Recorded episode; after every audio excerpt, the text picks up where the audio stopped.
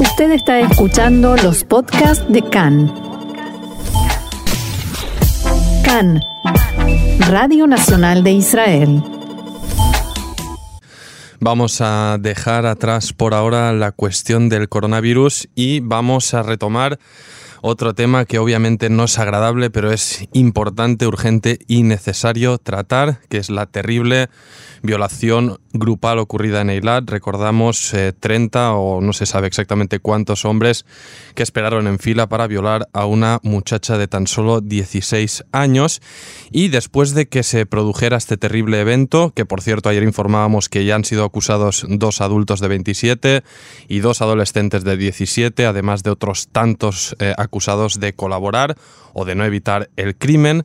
Días después, eh, dos organizaciones, ITAM e ILAM, la Asociación Nacional de Terapia Sexual y la Sociedad Nacional de Disfunciones Sexuales, sacaron un comunicado con un título muy claro, Algo tiene que cambiar urgentemente.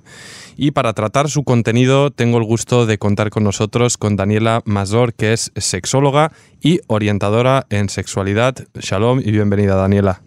Hola, muchísimas gracias por este espacio. La verdad que lo valoro mucho.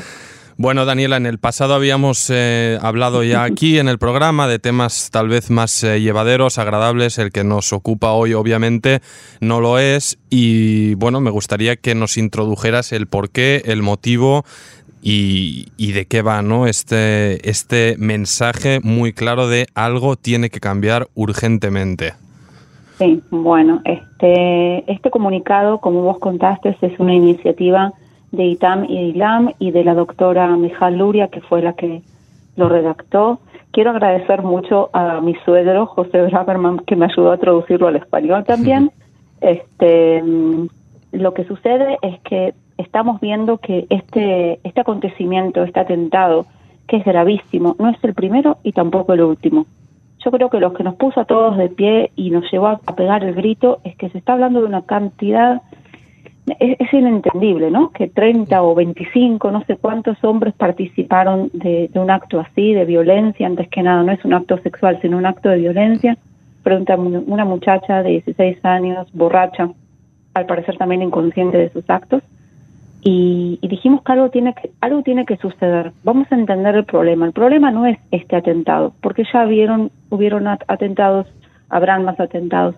Hay algo está acá que está faltando al tema para tratarlo hay que tratar de tratarlo de una manera sistemática. Hay que ver cómo se educa a los padres, cómo se educa a los profesionales y cómo se le da a los niños, a los adolescentes herramientas para saber cómo manejar este tipo de cosas. A mí lo que me terroriza es qué pasó acá con, con todos estos muchachos que participaron. No porque una violación de uno a uno no sea terrible, pero acá digo, ¿qué pasó a nivel grupal, a nivel sociedad? ¿Por qué a nadie se le ocurrió, no al número 15, al 16 o 27, decir, acá está pasando algo malo? ¿Qué, le pasó en ese momento por la cabeza? Y bueno, a este respecto, Daniela, obviamente eh, hacéis eh, pues especial énfasis en esta necesidad de educación sexual, educar y mm, quitarlo o ir más allá pues de la alerta tradicional que pues unos padres pueden hacer a una hija adolescente no de eh, pues cuidados miedos a que puedan ocurrir cosas. Y eh, pues en las últimas días semanas tras este terrible suceso aquí en Israel han circulado muchos mensajes en redes sociales destinados a los hombres. Es decir eh, remarcando estos clásicos mensajes de ser un hombre vea por ella qué culo tiene, lo que sea, etcétera, etcétera. Em, al final, pues sale otro en contraparte diciendo, mira, si esto al final es ser un hombre, mejor limítate a ser un ser humano, ¿no? no si este es el modelo de masculinidad y de hombre, pues eh, tal vez no vayamos por buen camino. El mensaje está en ellos.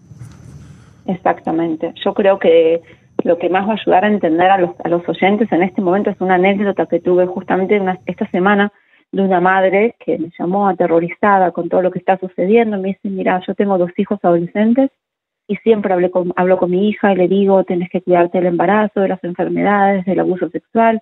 A mi hijo no, porque tuve la confianza de que mi hijo va a saber cómo manejarse, ellos hablan entre ellos, a veces pueden ir y ver alguno que otro artículo o alguna película y se va a saber educar. Y todo este atentado, todo lo que se está hablando es, ¿qué pasa con estos chicos? Quizás los estamos dejando solos, que se eduquen solos, que se autoeduquen, la pornografía otorga su educación sexual, ¿no? O deseducación sexual con todos esos mensajes sobre lo que es el contacto sexual, la aceptación, el placer, el, el trabajo de cada uno. Y me dice, ¿cómo hago ahora para ayudarlo a él? Capaz estoy llegando tarde. Yo creo que muchos padres se levantaron estas últimas semanas y dijeron, ¿cómo es que no toqué el tema hasta ahora? No tengo las herramientas, no sé cuándo, no sé cómo. Tengo que esperar que pase algo para hablarlo, tengo que prevenirlo antes de que esto suceda una vez una niña de, de 11 años me dijo en uno de los grupos que dicté sobre educación sexual, me dice que siempre que ella preguntaba cosas a los padres, los padres le decían, cuando crezcas vas a entender, vos creces y vas a entender. Y ella les dijo, no, yo quiero entender para poder crecer mejor. Y yo creo que eso es uno de los mensajes más importantes que tenemos que tener tanto como profesionales como padres. Dar las herramientas antes de que las cosas sucedan. Dar las, las maneras, o sea, esa visión crítica sobre la realidad, sobre lo que es el consentimiento, lo que es la comunicación en general, la comunicación sexual. No hay que esperar que suceda algo. Por tanto, no. por tanto, la consideración al final de no, esto mejora a los niños no contarse respecto a la sexualidad o tantos otros temas. Al final, considerar a los niños como entes eh, ajenos a la realidad, tengan 7, 13 o los años que sea, está demostrado que muy bien no va, porque este en este capítulo, mm, tanto tú como yo no, sabemos bien bien dictaminar si eran 16, 30 o... es que da igual, no cambia ¿no? lo terrible de los hechos, pero estamos hablando... bueno, obviamente de una víctima de 16 años, pero los perpetradores de 17, es que son muy son menores. Esto es un ataque social, esto es una violación a los derechos humanos, no es un acto que sucedió en Eilata, esta chica que se emborrachó y no supo decir que no acá hay algo que pasó que nos viene y nos dice qué nos está pasando, dónde nos quedamos dormidos, qué, qué nos falta entender. Mira, yo he leído artículos también que relacionaban toda esta, toda esta etapa de agresión en general y de violencias. Hay muchos, somos siendo testigos de muchos actos de violencia, si son violencias en los jardines de infantes, violencias en las manifestaciones, ahora este acto de violencia sexual.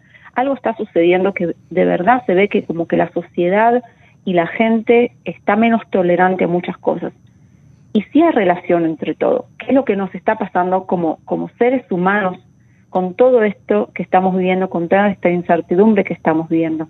Cuando se habla de educación sexual, mucha gente, la gente me pregunta, ¿cuándo se empieza? ¿Cuándo hay que empezar a dictarle la educación sexual? Ahora que vemos una cosa así, ¿qué tendríamos que haber agarrado a estos adolescentes a los 11 años y decirse, no? Y yo les digo, no, la sexualidad está presente en cada uno toda la vida, incluso también en los fetos. La sexualidad existe y nace con nosotros. Mientras más temprano empecemos a comunicar, a hablar del placer, de lo permitido, de que hay que cuidarse, balancear entre los mensajes y fomentar una comunicación entre padres e hijos. La comunicación no empieza en la adolescencia, la comunicación es en toda la vida. Cuando nuestro chico nos llama, nos dice, mamá, mamá, necesito, le decimos un minuto porque estamos en el teléfono, o no tenemos paciencia, o estamos cansados, él nos quiere contar algo y no estamos no estamos ahí para escucharlo, al otro día vamos a querer hablarle y él no va a estar ahí para escucharnos.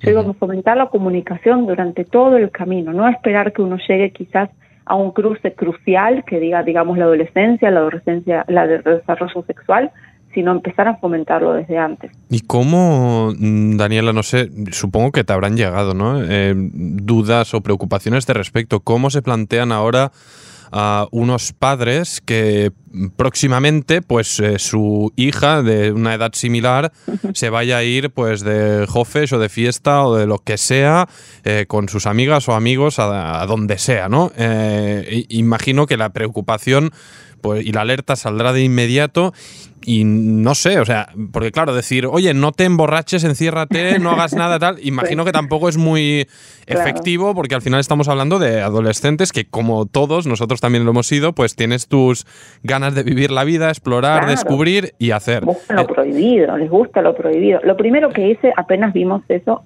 el, este caso en la televisión, fue a mi pareja, le dije, mis chicos no viajan nunca y la solos. Dije, nunca, no importa que tengan 30 años, no los dejo viajar. Fue mi, mi primera eh, reacción intuitiva, ¿no? Porque fue lo primero, como uno tiene la fantasía como padre de encerrar a los chicos en un lugar seguro y que nunca les pase nada. y, y, yo creo que lo que nos ayuda a cuidarnos y a entender la realidad es justamente experimentarla, ¿no? No teoréticamente, sino también vivirla. Pero yo creo que sí, acá no hay solamente que ayudar a, a las chicas o a las adolescentes que no sean abusadas, sino también a los chicos a tener esa visión crítica de lo que es el consentimiento, de lo que es aceptar. ¿Qué es lo que está pasando? Una mujer, esta chica, por ejemplo, y también muchos casos de violaciones que han ido han habido durante toda la historia, se sabe que las víctimas en general, en general no se oponen, no reaccionan, se congelan. No solamente que no dicen que no, okay, o no se tratan de mover, sino que no, no es, es como que no están.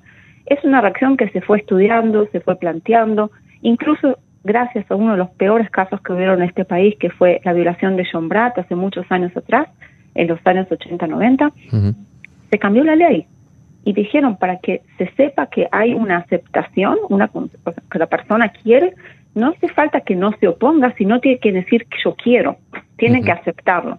Me acuerdo cuando pasaba estos mensajes adolescentes me decían que ahora hay que andar con carteles de que sí, de que no. Y yo le dije, chicos, o sea, podemos ver en una persona cuando no quiere y no se anima a decirlo, no, le da vergüenza o tiene miedo de las, de las consecuencias de su oposición te puedes dar cuenta cuando alguien quiere darte un beso. Te puedes dar cuenta cuando te dan un abrazo. No es tan, no es tan complicado, ¿eh? Estas quejas de ¿no? De, de, macho alfa. es que no, no, es, no, es tan. Es lo, que, es lo que dices, Daniel. Al final, mm, bueno, uno. Eso se siente, ¿no? Obviamente eh, se, se requiere el consentimiento eh, en el caso pues de que tu interlocutor o interlocutora pues no tengáis eh, confianza previa, conocimiento y demás, pero es que es algo obvio, ¿no? Y parece mentira que se tenga que remarcar, pero es necesario. Al final hay que aquí pues reformular el mensaje, reformularlo todo. Y, también relacionarlo a una cuestión que, bueno, a mí me llamaba la atención, ¿no? En los días posteriores, en los debates, en la prensa, además, se hablaba de la necesidad del castigo, de la justicia, de imponer y tal y cual. Y a mí me sonaba eh, en una parte, bueno, sí, necesario, pero por otra parte un debate eh, vacío porque no trasciende a la base. O sea, bueno, sí, eh, justicia, 10, 15, 20, no sé cuántos años de, cárcel, los que le correspondan, vale, pero la historia no se queda en, ese agresor, es en esos agresores. Exactamente. Yo te puedo contar que también durante los años donde trabajé el instituto que da asistencia a víctimas del abuso sexual, que existe en Israel, es el 1202, 1203, son líneas abiertas 24 horas. En esa época, siempre que habían casos como este, bueno, nunca hubo un caso así de 30, ¿no? Pero casos así de violaciones que los pasaban en la televisión, una de las cosas, digamos, buenas que sucedían a través de esto es que habían más llamadas, había más personas que se animaban, se sentían como que, que la sociedad les daba permiso a protestar, entendían que quizás lo que les pasó estaba mal y tenían el derecho de hablar del tema, ¿no? Lo que pasa es que no es solamente de castigar a los violadores, estoy totalmente de acuerdo. Yo incluso les daría toda la vida, muchos de los casos, no sé para qué soltarlos. Por otro lado, ¿qué solucionamos realmente? O sea, ¿solucionamos todos los problemas? ¿Cuántos casos tenemos también de, de, abusos sexuales a través de la cyber, de, la, de las redes sociales? ¿Cuántos casos que quizás nunca vamos a poder evitar? Lo que hay que hacer acá es también trabajar en el tema de las penas o, de la, lo que hace de el anisha, no olvidé la palabra en español. Castigo. Eh, los castigos y también trabajar el tema de una educación sexual informativa, clara, sensible, actual, que hable también de los valores humanos, de lo que es el placer sexual, los valores de uno y los valores del otro. Ah, ah, lo más importante es hablar de, que una de que persona se aprenda a escuchar, esos que esperaron en fila, ¿no? Los 30 hombres esperando. Nadie se escuchó a sí mismo, no tuvo una voz que le dijo no. Tremendo. Y apeláis también eh, en el comunicado, Daniela, la necesidad de pues que desde las instituciones, ministerios de educación, instituciones locales relevantes, se ponga, bueno, se trabaje en una solución no o sea, una, una, solución duradera, por así decirlo, invertir en ello. Entonces, eh, no sé si habéis tenido algún contacto con las autoridades y cuál es el feedback que obtenéis. Mira, lo que estamos tratando de hacer es justamente lo que decís vos. Acá hay que hacer una inversión a largo plazo. Hay que ver cómo se trata el problema. No es un problema personal de esta chica, de su familia y de estos muchachos. Acá hay un problema social. Por lo tanto, hay que invadirlo a nivel sociedad. Por lo tanto, lo que hicimos es también salir con esta hoja informativa, la traducimos también al español y también al inglés y la mandamos a todos los ministerios para tratar de ver qué se puede mover. Y no solo nosotros. Hay una institución excelente, una organización que se llama Deleptujá, la puerta abierta, que también da asistencia no solamente a través de estos casos, sino todo el año sobre lo que es la educación sexual, la sexualidad sana. Está este instituto que da asistencia a víctimas del abuso sexual.